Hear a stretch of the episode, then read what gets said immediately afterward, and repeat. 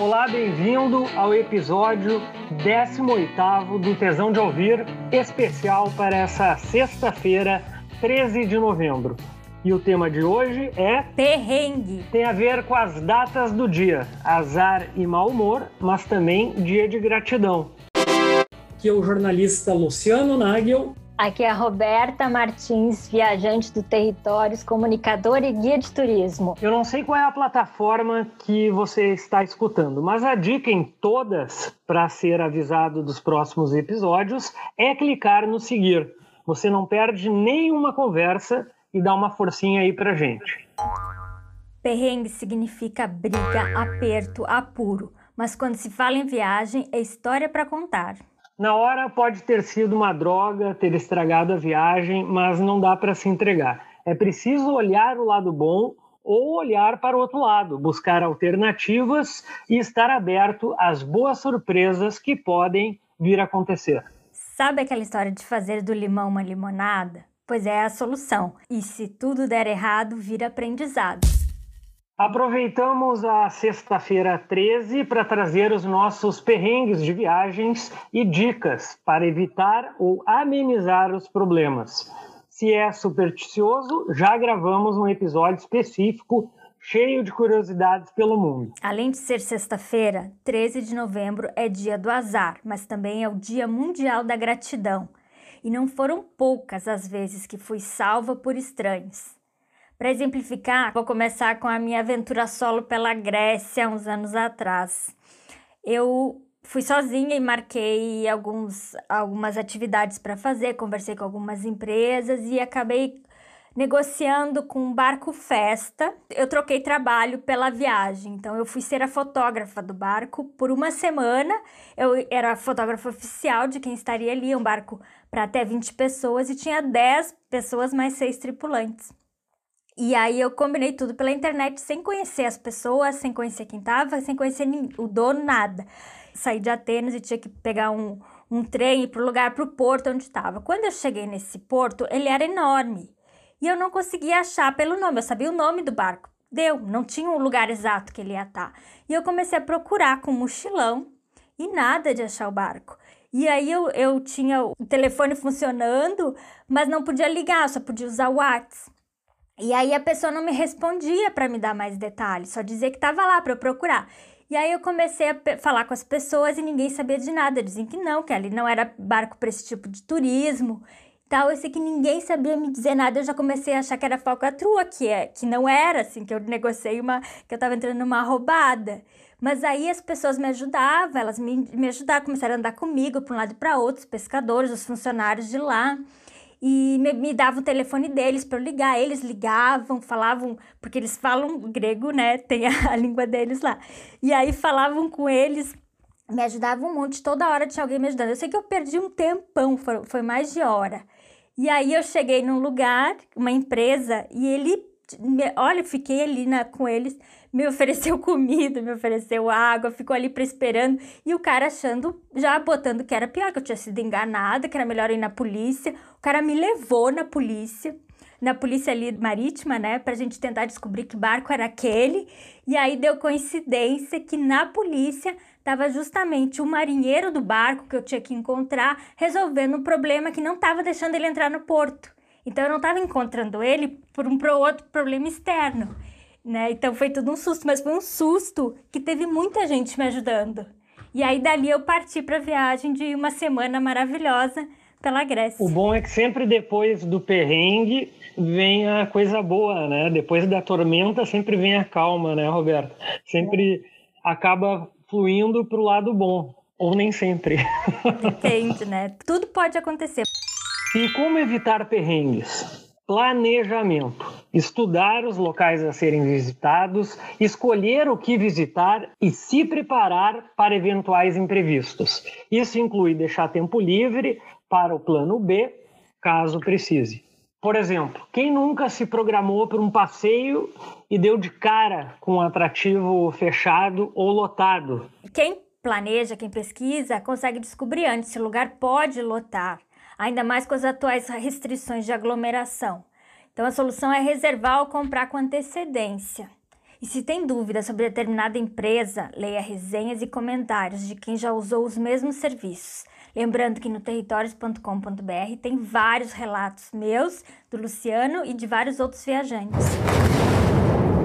Uh, Luciano, faltou luz aqui, eu tenho 15 minutos de internet. Eu vi que, fala, que apagou tudo. É. Bom, a gente está passando um perrengue agora, né? a gente estamos a gravação vai ter vai ter falta de luz, mas vamos lá, vamos fazer o que eu... Ai, deixa eu pegar. Ó, pessoal, estamos passando num perrengue neste momento. A Roberta está lá do outro lado do Rio Grande do Sul, no extremo sul do Brasil, em Pelotas, e acaba de faltar luz no município.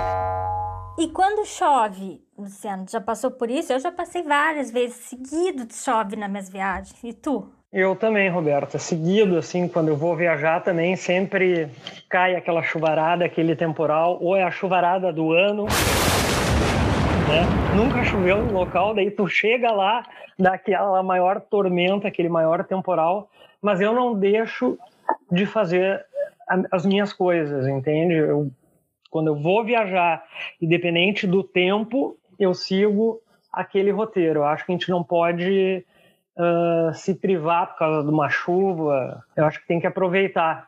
Que nem no Réveillon. Réveillon em Santa Catarina quase sempre chove, né? Tinha um ano, que... sempre era aquela chuva, mas a gente não deixa de festejar. O problema é quando tu vai para esses lugares que não tem, né, muito o que fazer. Quando tá no meio do mato, quando tá num lugar que não tem muita atividade, o jeito é é, viajar com amigos para esses lugares, levar carta e, por exemplo, na África do Sul, a gente fez uma viagem enorme por lá, mas chegou num lugar que era, se chamava África Selvagem, né? Wild Coast, na África do Sul, e ali a gente teve que ficar, não tinha muito o que fazer, não dava para aproveitar, tava tudo bem vinho, né? Nós estávamos num hostel cheio, cheio de gente, vinho barato, bom. Imagina o que, que a gente fez três dias. Bebê. Claro.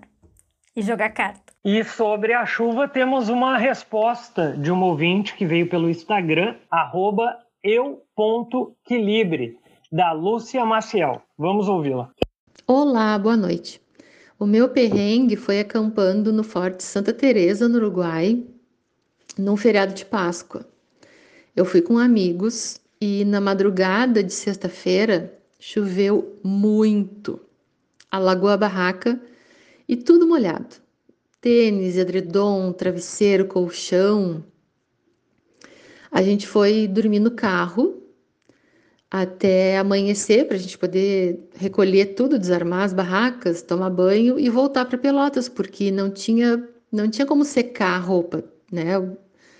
Tava tudo molhado e o tempo não ia melhorar.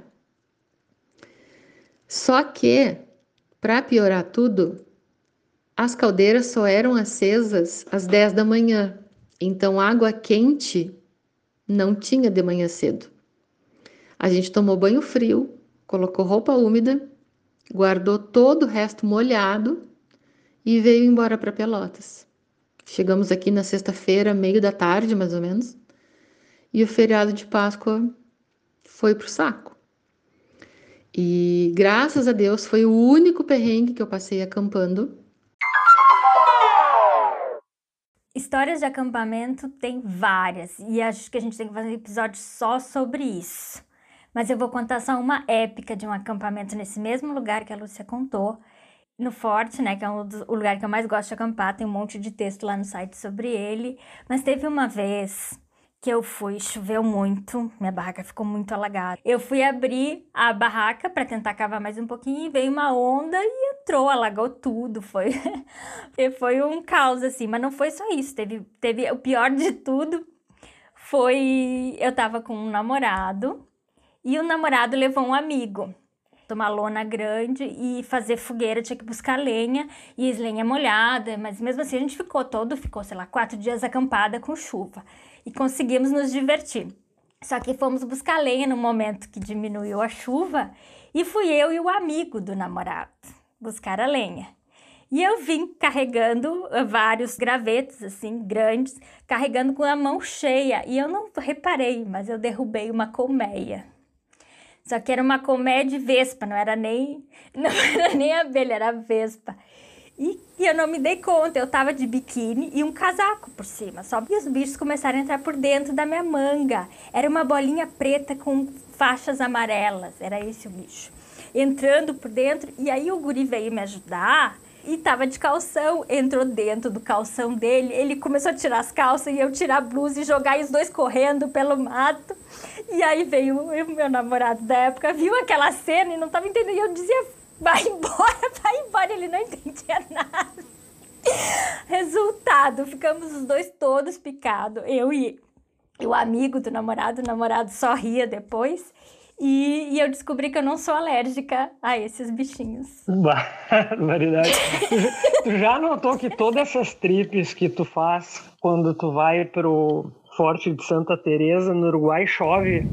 Inclusive a primeira vez que eu fui pro não. Forte contigo, em 2009, a gente acampou e choveu também. Não, mas não, chove é passageira. A chuva vai e passa. Só teve uma vez que foi essa que choveu o tempo inteiro. Geralmente o vento faz a chuva ir embora. Não é sempre, não. É raro. É, chover todo dia é raro. Tá bom, tá bom. Mas isso fica para próxima, né? Vamos continuar aqui. Tu tem histórias de animais para contar? Tenho, de insetos também, experiência no mesmo país que tu, Roberta, no Uruguai, em Montevidéu, em 2009, quando eu fui para Montevidéu e depois fui para Colônia do Sacramento. Em Montevidéu, eu fiquei num hostel. Eu, infelizmente, não me lembro o nome, porque eu teria prazer de dizer o nome do hostel, mas eu não me lembro.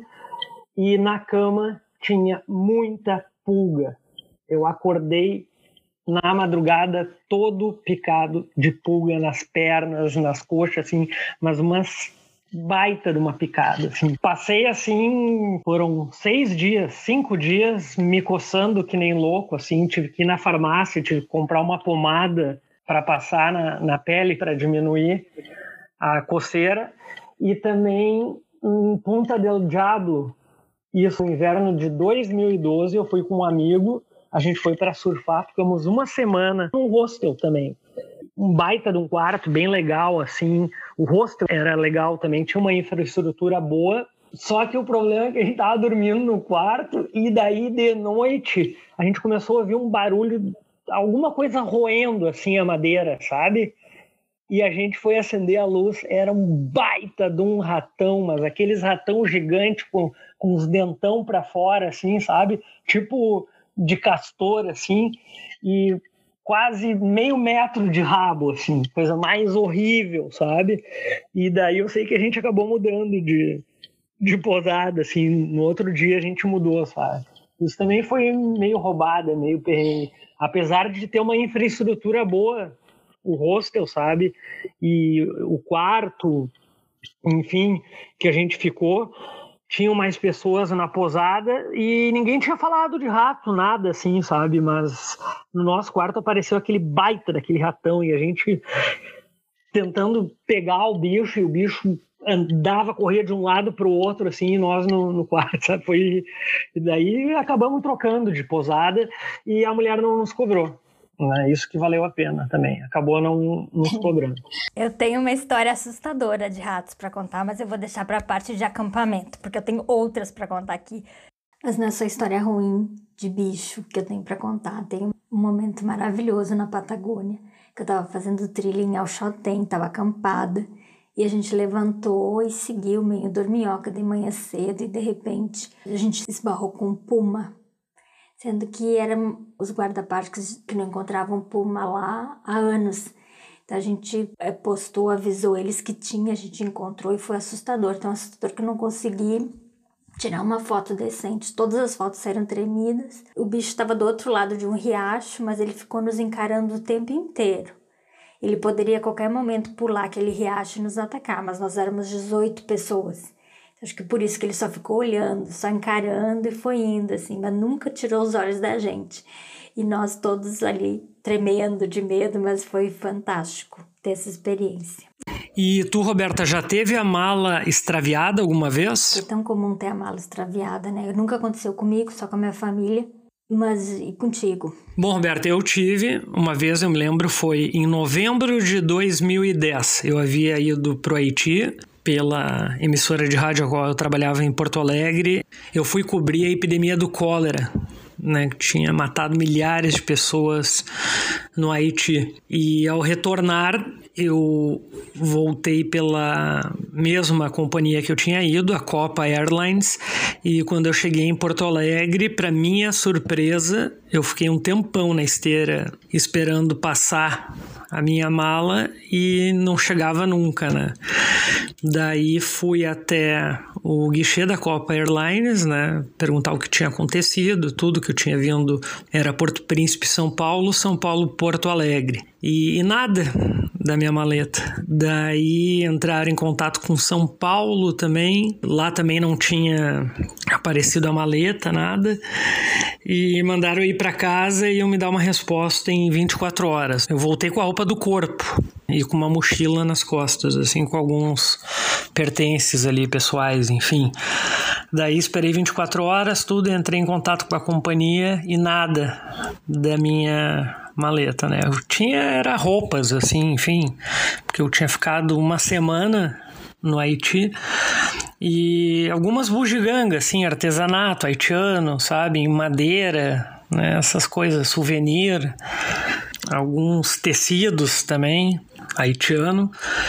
Bah, eu tava furioso, né? Furioso. E daí passou uns três dias, daí me ligaram a Copper Lines dizendo que a minha maleta uh, estava à disposição no aeroporto, que era para eu ir lá buscar. Para minha surpresa, quando eu cheguei lá, tava a minha maleta realmente, só que ela estava arrebentada. Ela era aquelas com zíper, enfim, e eu sempre colocava um cadeado, estava arrebentado o cadeado, tudo revirado, as roupas, né? E eu notei que tinha sumido alguns uh, souvenirs, assim, em madeira. E daí reclamei, ficaram de enfim, dar uma solução e acabaram nunca dando a solução para o caso. Nunca fui indenizado também. Também nunca corri atrás, porque estava tão estressado com a, com a função que acabei deixando. A gente sabe, né, que fazer o seguro viagem não é só a saúde. Ele cobre perda de bagagem, cancelamentos e tem uma assistência para ajudar resolver perda de bagagem, questões jurídicas, entre outras. E falando em saúde, tu já ficou doente? Sim, eu tive a infelicidade de, quando eu morava na Alemanha, em 2009, né, eu tive uma crise do pânico e acabei usando o seguro saúde. Na verdade, essa crise do pânico ela explodiu assim porque eu estava numa pressão de estudos, né? Enfim, ter que aprender o idioma, né? Aulas todos os dias, de segunda a sexta, quatro horas diárias, né? E depois desses três meses de aula, uh, eu teria um estágio, um trabalho na emissora, a qual eu trabalho até hoje, né? A Deutsche Welle, e teria que trabalhar lá tal, e estava muito nervoso, ansioso, na verdade, né? Eu tive essa crise de ansiedade também, com medo, com preocupações, com como é que vai ser eu não domino o idioma e aquela ansiedade transbordando, né? Então tive essa crise, né, que gerou um pânico e eu acabei sendo atendido por médico tudo e fui medicado tal e graças ao seguro saúde, né? Porque se eu não tivesse eu teria que ter pago uma grana que não sei nem quantos euros, mas o seguro saúde acabou cobrindo isso. Eu tive dor de barriga. Dor de barriga quando eu estava fazendo trilha também na Patagônia, não consegui subir a base do El Chaltén, que seria o ponto mais interessante da, dessa trilha, porque me deu dor de barriga, não consegui, tive que parar, não tinha mais forças, cólica, não tive que parar ali, mas e a outra vez foi com a altitude, né? Que tem um texto que eu explico, né? Que eu sofro com a altitude. Mesmo assim, eu enfrento, eu participo, gosto muito. Também vai, vai cair no quando eu faço trilha, então vai pro para material de trilha que a gente vai fazer em breve. E já ficou sem grana? Já teve algum equipamento roubado, roupas roubadas ou furtadas? É uma mão, né? Mas principalmente ficar sem dinheiro. Comigo também não aconteceu, mas aconteceu do também de eu estar viajando com um namorado para casa eu mesmo do acampamento. a gente estava viajando de carro na França e deixamos os, o, o carro estacionado no aeroporto, pegamos um voo para Londres. Depois a gente ia voltar para aquele lugar. Só que aí o cartão de crédito dele, que é, ele usava tudo, ele não tinha outro dinheiro, só tinha o cartão de crédito, ele deixou no carro. E só se deu conta quando a gente chegou lá. Então, os, era um Réveillon, eu tive que bancar as despesas por, por cinco dias e eu não sabia se ia dar, porque já estava no final da viagem. Então, foi a gente teve que passar, contar cada centavinho para dar certo, né? Depois acertamos as contas, mas foi um perrengue. Uma solução legal para isso é ter o cartão, levar cartão pré-pago para abastecer pela internet e tem essa situação em caso de roubo ou de perda, cancela e eles dizem um lugar onde eles enviam um novo cartão com o, a, com o valor. Pode fazer nova transferência, o valor que já estava fica bloqueado até tu chegar ele de novo. Então o cartão volta para ti no dependendo do lugar que tu tá. Mas funciona em várias cidades assim, eu não, não perdi. Acho que é a melhor vantagem do cartão pré-pago para o outro. Olha, eu fui vítima de um furto uma vez na cobertura do show dos Rolling Stones, na abertura do, do evento pela América do Sul, que foi no Chile, em Santiago. Eles abriram a turnê lá. Tá passando um avião. Enfim, acabaram levando meu celular, o único aparelho que eu tinha, enfim, para transmitir a cobertura através das redes sociais. E foi um saco, né? Tu tá no exterior ser furtado. Só que a polícia teve uma ação imediata, né? Eu voltei pro hotel, registrei a queixa, né? Chamei a polícia e de imediato dois carabineiros foram até o hotel onde eu tava pegar meu depoimento também e super atenciosos. Uh, enfim, uma coisa que aqui no Brasil tu não ia ter policiais na tua porta por causa de um celular furtado, né? Outro que dá bastante perrengue é o transporte, né? Bem, eu tenho uma história da Colômbia, que eu estava na ilha de San Andrés e ia para Providência. E na verdade era um perrengue que eu já sabia, já estava esperando, mas ele foi pior do que eu esperava. Que é a ida de catamarã de San Andrés para Providência. Ela pode levar de três a várias horas, um dia inteiro, depende do, do vento, da movimentação das ondas. E, e, já sabendo que ia ser um perrengue, porque eu tinha pesquisado e tal, eu fui na parte que era aberta, para eu poder olhar para o horizonte, para não enjoar. Então eu já sabia disso, já me preveni. Só que assim, eram ondas, sei lá, de 3, 4 metros, o barco voava. E foi assim por 5 horas cinco horas e as pessoas, todo mundo passando mal e eu não podia olhar. Se eu olhasse eu ia passar mal também, então eu fiquei olhando pro horizonte. Aí tinha aqueles flying fishes, peixe voador.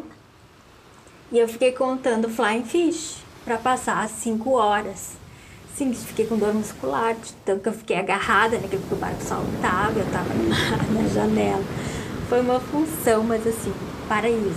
Chegar lá é incrível, mas uma próxima vez eu iria de avião, com certeza. E as questões de choque cultural também, né? Tem várias. Oriente Médio e Norte da África. Foi quando eu fui para o Marrocos cair de paraquedas, porque eu não sabia que eu ia, fiquei sabendo na semana e tudo maravilhoso e tal, mas eu não tinha, nunca tinha parado para pensar nessa mulher na, em país muçulmano. E eu sentei numa excursão, várias pessoas, estava me sentindo segura, mas eu fui sentar no banco da frente para fotografar. E o motorista começou a brigar comigo, porque no carro dele não andava mulher no banco da frente. E eu respondi. Eu respondi porque eu achei um absurdo aquilo. Porque eu estava completamente. não tinha pesquisado nada, não sabia de nada. Não tinha noção que isso poderia acontecer, porque eu estava viajando com um grupo de espanhóis super para frente, super modernos, pensavam que nem eu, assim, até mais modernos.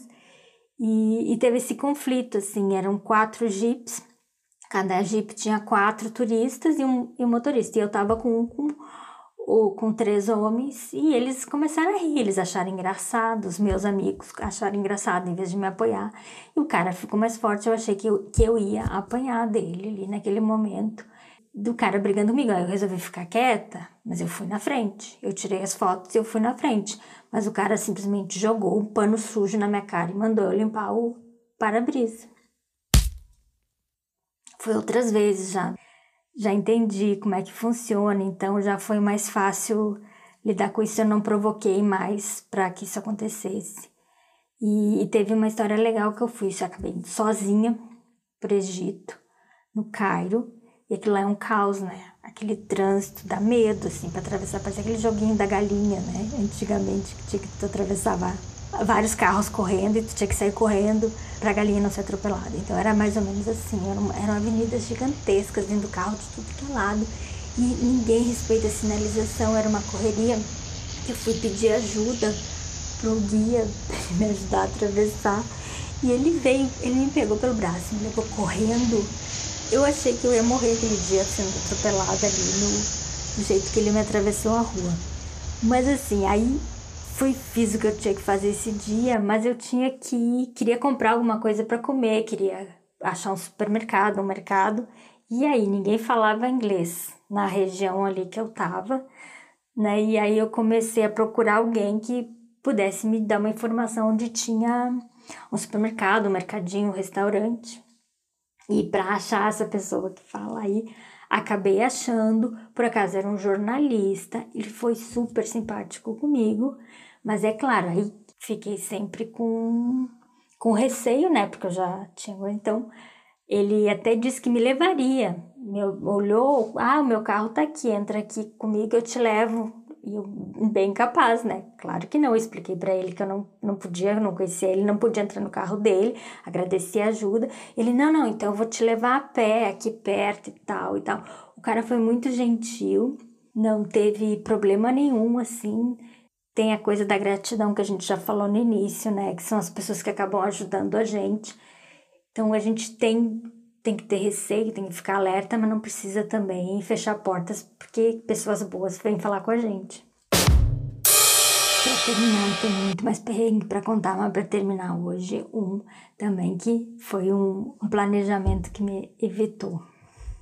Eu estava na, em Brisbane, na Austrália, estava na praia aquele dia, de noite ia pegar o voo, resolvi botar minha mochila num locker de manhã ficar o dia inteiro passeando pela cidade e quando chegasse perto da hora do voo, eu ia ali pegar para ir para o aeroporto. O que, que aconteceu? Era tudo automatizado, é, não tinha ninguém te atendendo no, no locker, só dizia o que fazer. Aí, quando botava lá as regras, pagava no cartão e abria a portinha para ti, abria a portinha que tinha que usar. O que aconteceu? Abriu duas portinhas ao mesmo tempo, mas não tinha mais ninguém ali. E aí, e aí, qual era? Aí eu achei né, na minha cabeça era aquela e era errada. Então eu botei na que eu não tinha pago. E aí quando eu fui voltar, ainda bem que eu não estava super em cima da hora, ainda tinha um tempo. E não tinha ninguém para me atender, mas tinha um telefone. Então aí eu, bom de saber outro idioma, de saber o idioma local, me salvou e de eu ter um chip de celular local também. Porque aí eu liguei para aquele telefone, expliquei a situação, já estava todo o comércio fechado, não tinha ninguém por perto ali e essa pessoa prontamente saiu da casa dele, foi lá e me atendeu sem nem perguntar, não teve dúvida nenhuma que eu não estava mentindo, que eu não estava falando a verdade.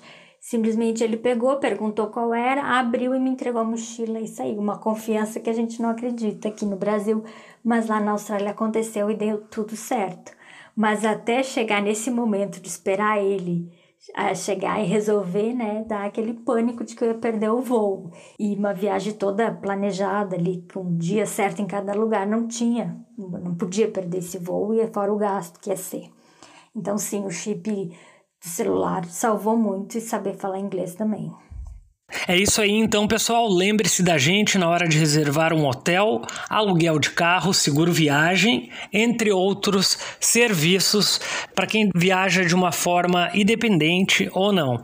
Afinal, já testamos empresas para todos os estilos e podemos indicar. Então, com esse problema de luz, a gente teve que gravar os áudios em separado. Então, vamos, não ficou, a nossa interação não ficou como a gente gostaria, mas pelo menos está aqui entregue na sexta-feira 13 como planejado, porque esse deu tudo errado. A gente se planejou para fazer na semana passada, deu tudo errado, acabou fazendo em cima da hora e aí falta luz, como vocês ouviram. Então teria mais, a gente acha que vai fazer outro programa sobre isso, mas especificamente faltou falar das perrengues em trilha, porque tem muitas aventuras e aí esse a gente vai contar semana que vem, um especial sobre trilhas, com coisas boas, experiências, dicas e claro, perrengues.